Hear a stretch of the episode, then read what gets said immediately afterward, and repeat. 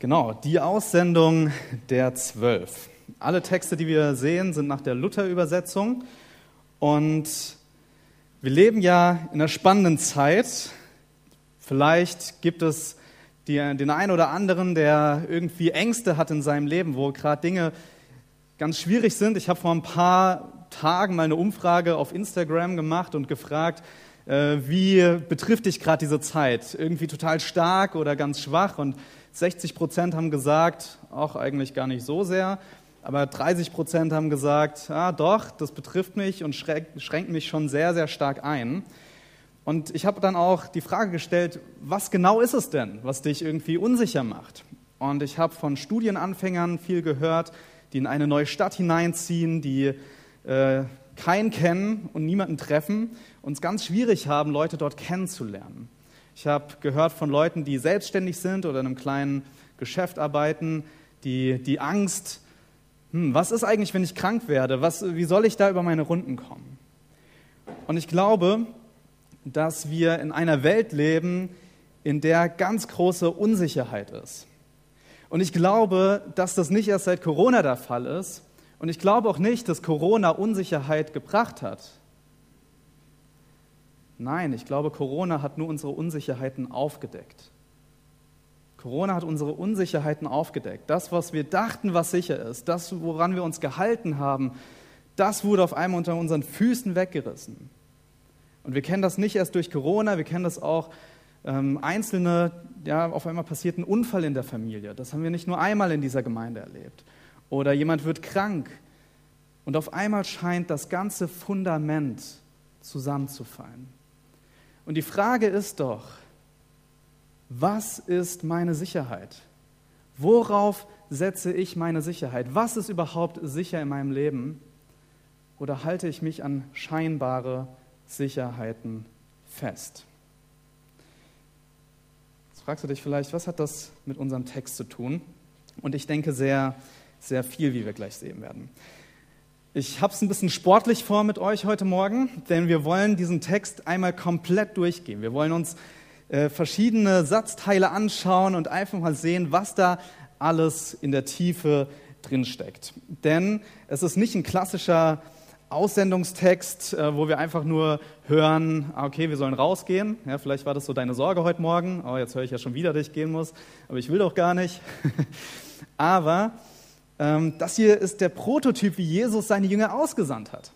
Und das ist ganz entscheidend, weil wir ganz, ganz viel auch für uns heute mitnehmen können. Das war nicht nur für die Jünger damals einfach mal eine einmalige Erfahrung, sondern wir werden auch sehen, ganz vieles haben sie auch übernommen. Später lesen wir in der Apostelgeschichte davon. Und so lesen wir in unserem Text und wir fangen einfach mal in Vers 7 an. Und Jesus rief die zwölf zu sich und fing an, sie auszusenden, je zwei und zwei, und gab ihnen Macht oder Vollmacht über die unreinen Geister. Das Erste, was Jesus macht, ist, er ruft die Leute zu sich. Ich weiß nicht, ob dir das schon mal aufgefallen ist, als du von diesem Text gelesen hast. Da scheint eine Riesenmenge vor Jesus zu sein, viele Leute, viele Zuhörer. Und er ruft die zwölf zu sich. Er hätte ja auch über die weite Distanz einfach den Jüngern zurufen können, geht raus, geht in die Städte. Und das hätten alle gehört und ihr zwölf, ihr müsst das jetzt tun. Aber das macht Jesus nicht. Das Erste, was er macht, ist, er ruft die zwölf zu sich, in seine Gegenwart, dort, wo er in der Stille mit ihnen reden kann. Und ich glaube, dass das für uns so entscheidend ist heute Morgen, dass wir wissen, wir dürfen immer zu Jesus kommen, zu seinen Füßen, uns hinsetzen, von ihm hören, von ihm lernen. Und in der Stille mit ihm, dort wo wir ihn suchen, in der Stille, dort begegnet er uns. Er gibt uns nicht einen Auftrag, laut brüllend, äh, dass wir das total stark wahrnehmen. Nein, Jesus möchte, dass wir in die Stille gehen, ihn suchen und dort will er uns persönlich auch Aufträge mitgeben. Dort möchte er uns auch persönlich Dinge mitgeben. Suchen wir ihn, suchen wir diese gemeinsame Zeit, gehen wir zu Jesus, denn er rief die Zwölf zu sich. Und er fing an, sie auszusenden in Zweierteams. Je zwei und zwei. Sprachlich lässt sich da erkennen, dass er diese Zweierteams einzeln ausgesandt hat. Also er ist hingegangen und hat die Zweierteams einzeln ausgesandt. Und also einzeln als Zweierteams ausgesandt, so herum. Und diese Zweierteams, warum? Ja, warum nicht Dreierteams? Warum nicht zu zwölf? Oder warum auch nicht allein? Das wäre doch viel effektiver gewesen, oder? Ja, so zwölf Städte werden gleichzeitig erreicht. Ja, gleich mal doppelte Steigerung, Steigerung um 200 Prozent in der Evangelisationseffektivität. Nein, Jesus ruft die in Zweierteams zusammen und er sendet sie zu zweit aus. Warum hat er das gemacht? Ich denke, aus zwei Gründen ruft er die in Zweierteams zusammen. Nummer eins ist, dass wir das brauchen. Wir brauchen die Gemeinschaft untereinander. Wir haben das so nötig. Gerade jetzt in dieser Corona-Zeit haben wir es so nötig, dass wir gemeinsam unterwegs sind, dass wir nicht alleine unterwegs sind. Ich habe erst letztens von einer Frau gehört, die in den Gottesdienst hineinkam, die war neu und war nicht bei uns in der Gemeinde, keine Sorge. Ähm, und sie hatte eine Maske auf und wurde nicht erkannt. Und weil sie nicht erkannt wurde, hat keiner sie angesprochen. Und da hat sie sich nach zwei Jahren mal wieder oder mehreren Jahren mal wieder getraut, in eine Gemeinde zu gehen. Und sie wurde von keinem angesprochen und war, musste alleine wieder gehen. Hat sich sehr, sehr einsam gefühlt, diese Frau. Jesus ruft uns in eine Gemeinschaft hinein. Und es ist ganz wichtig, dass wir zusammen unterwegs sind, gerade jetzt in dieser Zeit, dass wir zusammen unterwegs sind. Um uns gegenseitig zu ermutigen, wir müssen uns stärken, ja, dort, wo wir entmutigt sind, dort, wo Dinge schwierig werden, müssen wir uns stärken und ermutigen, aber auch, um uns gegenseitig zu ermahnen. Denn vielleicht will der eine in eine falsche Stadt hineingehen, die jetzt gar nicht dran ist. Oder er läuft irgendwie auf Abwege. Oder er lässt sich doch überreden, jetzt plötzlich Geld mitzunehmen, ja, wie wir gleich sehen werden, was sie nicht tun sollten. Und da ist wichtig, ja, auch ein Korrektiv zu haben, auch eine Person, die mal reinredet und ermahnt in das Leben. Und ich glaube, das ist eine Anfrage an uns heute Morgen. Hast du so jemanden in deinem Leben? Hast du eine Person, mit der du, oder mindestens eine Person, mit der du gemeinsam unterwegs bist, die dich ermutigen darf, aber die auch ganz, ganz ehrlich auch mal Dinge sagen darf, die in deinem Leben nicht so gut aussehen gerade? Das haben wir nicht so gern, ja, deswegen suchen wir die Leute auch nicht. Aber ich glaube, wir werden ganz häufig dazu herausgefordert. Die zweite Sache, warum Jesus in Zweierteams ausgesandt hat, und das ist jetzt ein bisschen seltsam, aber eine Zeugenaussage im Alten Testament wurde dort für gültig befunden, wo zwei oder drei Zeugen aufstehen. Das haben wir bei Jesus Gerichtsprozess vor ein paar Wochen auch gehört, dass dort mehrere Zeugen in den Stand berufen wurden. Die hatten ungleiche Aussagen, deswegen war das alles sehr schwierig. Aber Dort, wo eine Aussage von zwei Zeugen bestätigt wird, dort ist sie gültig. Und das ist in einem Gerichtsverfahren. Und das sehen wir hier auch in diesem Text. Die Jünger übrigens in der Apostelgeschichte haben das genauso gemacht. Paulus war oft mit Johannes unterwegs, äh, Petrus war oft mit Johannes unterwegs, Paulus war äh, mit Barnabas am Anfang unterwegs. Als die beiden sich getrennt haben, sind sie nicht einzeln weitergegangen, sondern sie haben sich beide je einen Partner gesucht Paulus den Silas, ähm, Barnabas den Johannes Markus. Und so sind sie zusammen auch rausgegangen. Und das hat etwas damit zu tun, dass die Botschaft, die verkündet wird, sehr, sehr wichtig ist. Dass es darum geht, auch ein Zeugnis abzulegen vor den Leuten. Denn diese beiden werden Zeugen sein, ob die Personen das Zeugnis angenommen haben oder nicht. Das ist so ein bisschen wie ein Gerichtshandeln. Das werden wir gleich im Text noch sehen, dass das vorkommt. Also Jesus ruft die zwölf zu sich und er sendet sie in den Zweierteams aus, nicht alleine. Und er gibt ihnen Macht über die unreinen Geister. Sie kriegen Vollmacht, sie werden innerlich ausgerüstet mit allem, was sie brauchen. Jesus lässt sie nicht einfach ohne das alles gehen. Aber dann,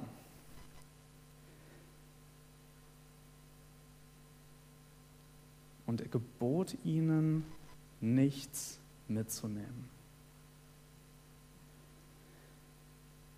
Fühlst du dich manchmal so, dass du, du bist Christ, du entscheidest dich für Jesus, du hast auch den Eindruck, dass du voll auf seinen Wegen unterwegs bist. Das, was er gesagt hat, was du tun sollst, das tust du, aber eine Sache nach der anderen fällt weg. Plötzlich brechen Dinge weg. Und du darfst nichts mitnehmen. Du fühlst dich unausgerüstet, du, du fragst dich, warum passieren diese Dinge? Und ich habe mich gefragt, was will Jesus hier? Er sendet doch die zwölf aus, er gibt ihnen einen Auftrag und jetzt nimmt er ihnen alles. Auf der einen Seite sagt er, hey, mach das, geh mal raus. Und auf der anderen Seite sagt er, ja, du darfst nichts mitnehmen. Ja? Heutzutage würde man sich wahrscheinlich hinsetzen, man würde ein Budget planen ja, und alles ganz genau äh, ausrechnen. Und Jesus sagt, nein, nehmt nichts mit. Und darf Jesus das? Darf Jesus uns Dinge wegnehmen in unserem Leben? Oder darf er uns nur Dinge geben? Ist er nur derjenige, der uns gibt, der uns ausstattet, das, was mir fehlt? Oder darf Jesus auch derjenige sein in meinem Leben, der mir auch Dinge mal wegnimmt? Einfach mal Dinge, Dinge wegnimmt. Und dann sehen wir, was genau nimmt er ihnen weg? Sie durften noch einen Stab behalten, der war wichtig für böse Tiere zum Beispiel auf dem Weg, die ihnen begegnen könnten. Aber sie durften schon kein Brot mitnehmen. Brot war schon nicht in Ordnung. Das, was sie täglich brauchten, ihre tägliche Versorgung war nicht in Ordnung. Und sie sollten auch keine Tasche mitnehmen und kein Geld im Gürtel. Keine Tasche, damit sie nicht irgendwie sich Vorräte ansammeln und Dinge mitnehmen, das äh, ist vielleicht ganz schön. Ja, wenn man irgendwo zu Gast ist, könnte man ja denken, na komm, dann nehme ich mir halt da ein paar Brote mit in die Tasche. Nee, sie sollten keine Vorräte machen, nicht für den nächsten Tag vorsorgen und kein Geld im Gürtel. Also noch nicht mal irgendwie Mittel mitnehmen. Ganz krass. Wie wäre das, wenn Jesus dir das heute Morgen sagt und er ruft dich, ja, ich rufe euch so zu mir hier nach vorne, zwölf Leute und sagt, so, und ihr geht jetzt raus und lasst alles hier, eure Jacken, eure okay, Jacke dürft ihr vielleicht noch nehmen in der Kälte, äh, aber Tasche. Und ihr wisst nicht, wie komme ich über die Runden? Wie werde ich versorgt? Wie, wo soll ich schlafen überhaupt? Jesus sendet aus und nimmt gleichzeitig den Jüngern viel weg. möchte mal ein Handzeichen sehen. Das ist Georg Müller. Wer von euch hat schon mal von Georg Müller gehört? Okay, sehr schön. Manche so, naja, nicht so sicher. Georg Müller, das ist eine für mich total beeindruckende Persönlichkeit. Georg Müller war äh, Preuße, ist später nach England gegangen und war dort als, als Pastor tätig. Und er ist ein unfassbares Vorbild für Menschen, die im Glauben gehen, die vertrauen, dass Gott sie versorgen wird, auch wenn sie nichts haben. Und er hat eine ganz besondere Sache, eine ganz besondere Geschichte, weil er hat angefangen, nicht Leute mehr um irgendwas zu bitten, sondern nur noch zu beten. Er hat auch angefangen, von seiner Gemeinde kein Gehalt mehr zu bekommen. Er hat gesagt, nee, ich möchte kein Gehalt mehr haben, ich möchte einfach nur von dem leben, was die Leute spenden. Ja, ich glaube nicht, dass äh, das ein allgemeines Prinzip ist, was für jeden gilt, äh, sondern das ist für Leute mit einer besonderen Berufung, die dürfen diesen Weg gehen. Aber dieser Glaube ist ganz, ganz beeindruckend, denn er ist, hat diesen Weg eingeschlagen und hat gemerkt, wie Gott ihn versorgt hat. Wie er nichts hatte, teilweise nichts zu essen, und für die nächste Mahlzeit war aber plötzlich Essen da, weil irgendwie per Post ein Schinken kam. Ich weiß nicht, habe ich noch nie erlebt, ja, dass mir jemand per Post einen Schinken geschenkt hat. Ähm, bei Georg Müller ist das passiert. Und er hat dann diesen Glauben irgendwann nicht nur für sich selbst mehr gehabt, sondern gesagt, das möchte ich teilen. Diesen Glauben und dieses Versorgen in einer besonderen Art und Weise von Gott, das möchte ich mit anderen teilen. Und ihm lagen ganz besonders Waisenkinder auf dem Herzen. Damals gab es keine Waisenhäuser oder nur sehr, sehr wenige. Und die Waisenhäuser, die es gab, die waren privat und nur für höhergestellte Kinder. Kinder von reichen Eltern, die verstorben sind zum Beispiel. Und so gab es eine unwahrscheinlich große Armut. Kinder, die auf den Straßen von Bristol, London und so weiter gebettelt haben. Und er hat diese Waisenhäuser gegründet und er hatte diesen Glauben nicht nur für sich, sondern hat auch gesagt, ich möchte nie einen Spendenaufruf machen, sondern ich möchte einfach nur dafür beten, dass die Kinder genug haben. Und sein Vertrauen ist immer weiter gewachsen. Er hat immer mehr gesehen, wie Gott ihm wirklich versorgt hat. Und er hat am Anfang 50, dann 100, 300, 600 und hat am Ende über 1000 Waisenkinder täglich versorgt über tausend Waisenkinder jeden Tag, weil der gute Vater im Himmel ihn versorgt hat, hin auf seinen Glauben und auf seine Gebete. Ich glaube, das kann ganz ermutigend für uns sein, äh, auch herausfordernd. Und ich empfehle uns wirklich mal seine Biografie zu lesen, wie auch von so vielen anderen großen Männern des Glaubens und Frauen des Glaubens, weil wir da einfach viel, viel lernen können. So, was hat der Georg Müller eigentlich gesagt? Worauf will ich hinaus?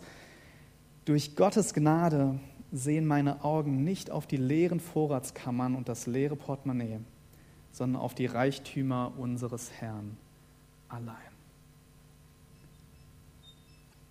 Georg Müller hat nicht auf das geschaut, was vor Augen ist.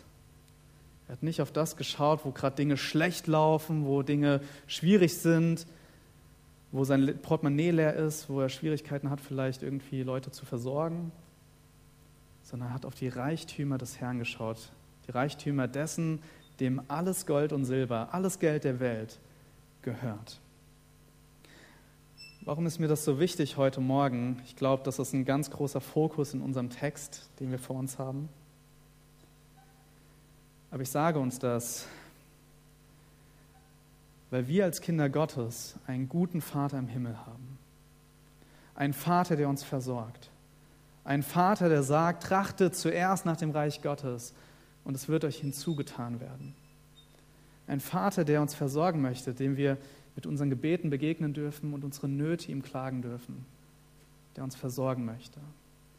Und ich sehe leider so viele Christen, die haben diesen Vater, aber in ihrem Herzen oder in ihrem Handeln vielmehr, in ihrem Verhalten,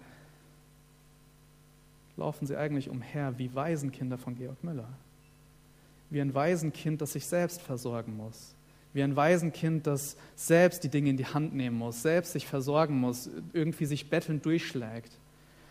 Und so viele glauben gar nicht wirklich daran, dass es einen guten Vater im Himmel gibt, der ihre Nöte hört und der für sie da ist und sie versorgt. Aber wir sehen auch, dass das kein allgemeines Prinzip ist.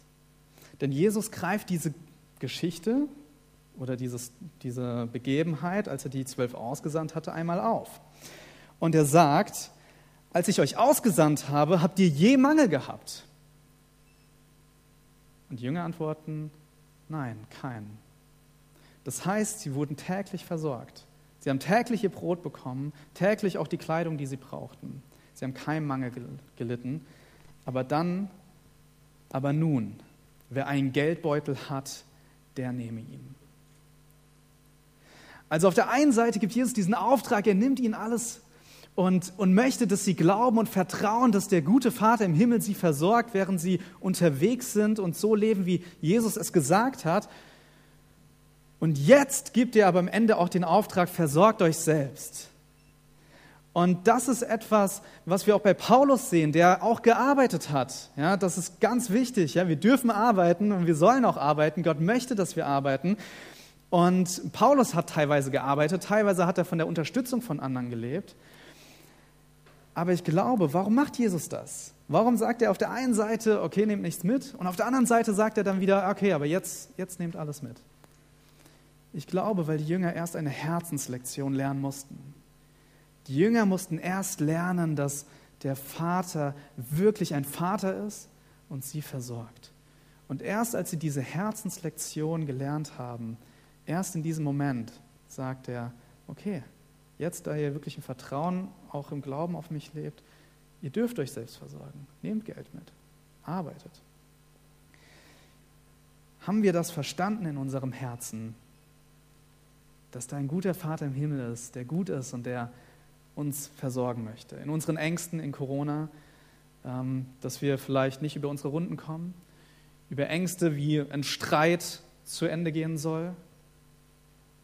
Wir haben einen guten Vater im Himmel. Lasst uns ihn sehen, lasst uns auf seine Reichtümer sehen und lasst uns unser Herz wirklich zu ihm wenden, denn er hat gesagt, wir sollen bitten und es wird uns gegeben werden.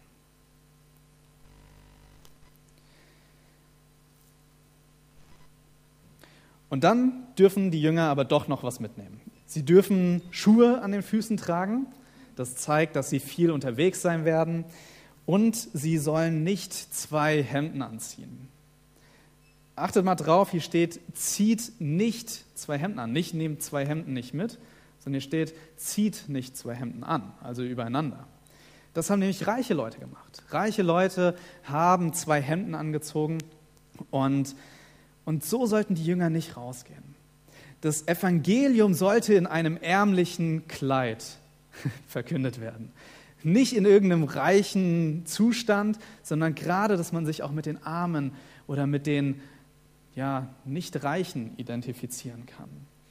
Und ich glaube, auch wir, irgendwie möchten wir gerne Eindruck haben auf Leute, wollen Eindruck machen, aber nein, die Kraft liegt in dem Evangelium selbst. Die Botschaft, die wir verkünden sollen von Jesus, das ist die Kraft selbst alleine. Wir sollen nicht auf irgendwelche äußerlichen Dinge Wert legen, sondern wir sollen schauen, dass das Evangelium selbst zur Geltung kommt.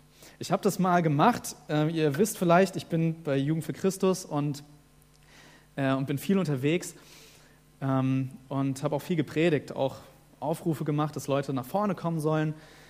Und ich habe das mal gemacht, von Dingen geredet, was alles ein Christ mal nicht tun sollte oder was man alles als Christ nicht, äh, nicht mehr kann. Ja? Dann muss man auf einmal einen Zehnten geben, äh, dann gibt es so Dinge, ja, irgendwie, dass man sein Verhalten ändern soll und so.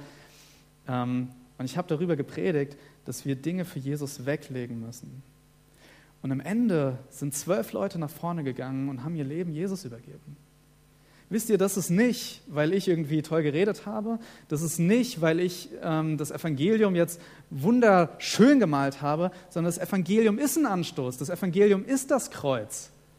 Ja, das ist nicht schön, aber das Evangelium selbst hat Kraft. Die Botschaft, mit der Jesus uns aussendet, die hat von alleine Kraft. Und das habe ich in diesem Abend verstanden, dass das Evangelium selbst Kraft hat und man nicht irgendwie groß drumherum reden muss. Natürlich darf man äh, mit Weisheit Worte wählen, aber glauben wir das, dass die Botschaft von Jesus selbst Kraft hat und Leute selbst dadurch zum Glauben kommen. Gut, da steckte schon sehr, sehr viel drin. Und ich möchte kurz noch durch die weiteren Dinge, durch die weiteren Verse gehen. Und er sprach zu ihnen, also Jesus, sagte ihnen, wo ihr in ein Haus geht, da bleibt, bis ihr von dort weiterzieht. Die Frage ist ja, wie versorgt Gott? Wir wissen jetzt, Gott versorgt, wir können auf ihn vertrauen, er versorgt. Aber wie versorgt Gott? Welchen Weg wählt er? Die Jünger sollten in ein Haus gehen. Also Menschen. Gott gebraucht Menschen. Gott gebraucht dich und mich. Und wie von der Geschichte von der Frau, von der ich vorhin erzählt habe, die Frau, die in den Gottesdienst hineinging und keiner sie angesprochen hat, wie ist es, wenn wir auf der anderen Seite stehen? Sind wir bereit, Leute in unser Haus aufzunehmen? Sind wir bereit, Gastfreundschaft zu üben, zu sehen, einander hier zu sehen uns einzuladen gegenseitig. Jesus hat mal gesagt, jeder, der einen Gerechten aufnimmt, um eines Gerechten willen, der nimmt mich auf. Oder der wird den Lohn eines Gerechten erhalten. Da steht eine wunderbare Belohnung drauf. Und ich denke, auch wir dürfen wirklich ermutigt sein, nehmen wir Leute auf, sehen wir das, leben wir diese Gemeinschaft untereinander. Und die Jünger sollten dann dort bleiben, weil sie sollten nicht was Besseres suchen. Sie sollten sich entscheiden. Und wenn sie einmal da sind, sollten sie sich auch zufrieden geben mit dem, was sie haben und nicht irgendwie in ein neues Haus hineinziehen. Und wo man euch aufnimmt oder nicht aufnimmt und euch nicht hört, da geht hinaus und schüttelt den Staub von euren Füßen. Eine Geste, die habe ich noch nie gesehen heutzutage. Äh, bin auch froh, äh, dass ich es noch nicht gesehen habe, weil das hätte jetzt nichts Gutes geheißen. Bei mir zu Hause geht jemand raus und schüttelt den Staub von seinen Füßen. Wir sollen den Staub von unseren Füßen schütteln. Das ist eine Praxis, die hat auch Paulus gemacht. Äh, später sehen wir das in Apostelgeschichte 13. Und das war ein Zeichen des Gerichts. Ich, ich nehme selbst den Staub, schüttel ich mir von meinen Füßen, weil ich will nichts mitnehmen. Und sie sind ja zu zweit ausgegangen als Zeugen des Evangeliums. Und insofern die Leute, die das Evangelium nicht angenommen haben, da ist auch wichtig zu sehen, ja, es wird ein Gericht geben. In Paralleltexten kommt noch ein paar Sätze, vielleicht liest du es auch in deiner Übersetzung, ähm, wenn du da reinschaust, dass da noch ein paar Verse mehr drin stehen. Ähm, ist jetzt nach der Luther-Übersetzung nicht drin. Ähm, aber da lesen wir, dass es eben sehr wohl auch um ein Gericht geht. Ja, und dass es ein wichtiges Handeln von Gott ist, das er hier äh, uns anweist.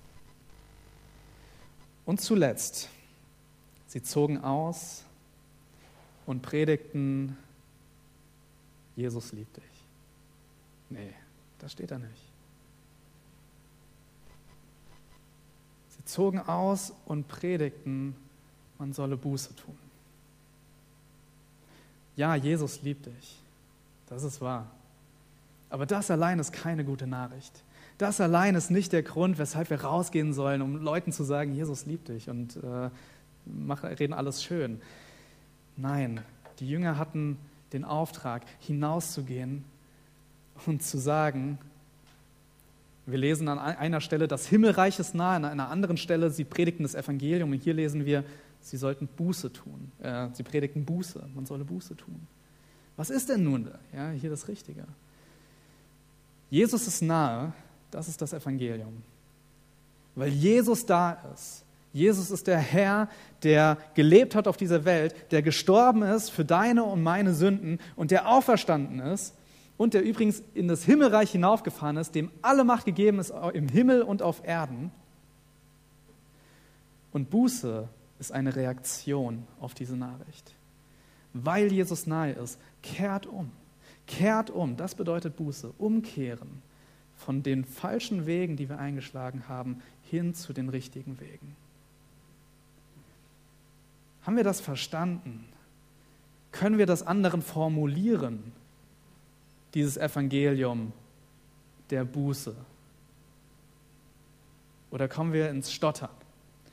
Und das ist vielleicht eine Aufgabe für die kommende Woche, sich mal Gedanken zu machen, habe ich das Evangelium so verstanden, dass ich es auch weitergeben kann? Oder bleibe ich nur bei Jesus liebt dich, Punkt stehen? Oder ist Jesus liebt dich, er ist nahe und dann geht es weiter? Buße tun. Das ist ganz wichtig. Die Jünger haben das verstanden, sie sind umhergezogen und haben Buße gepredigt, umkehren. Und sie hatten durch die Vollmacht des Vaters ihren Auftrag erfüllt.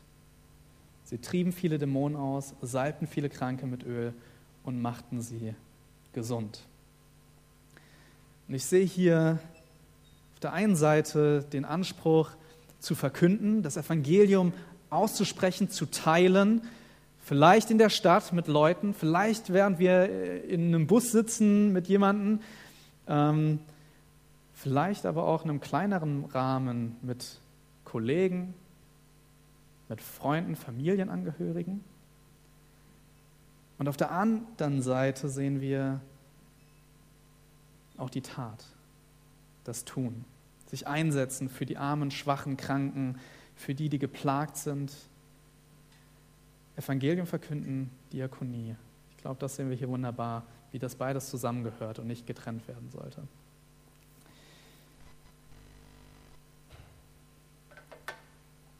Und ich möchte schließen mit der Frage von ganz am Anfang, wer oder was ist deine Sicherheit? Ist es Gott, der dich beruft in seiner Nähe, der sich, dich zu dir ruft, ganz in deine Nähe, in, deine, in seine Gegenwart?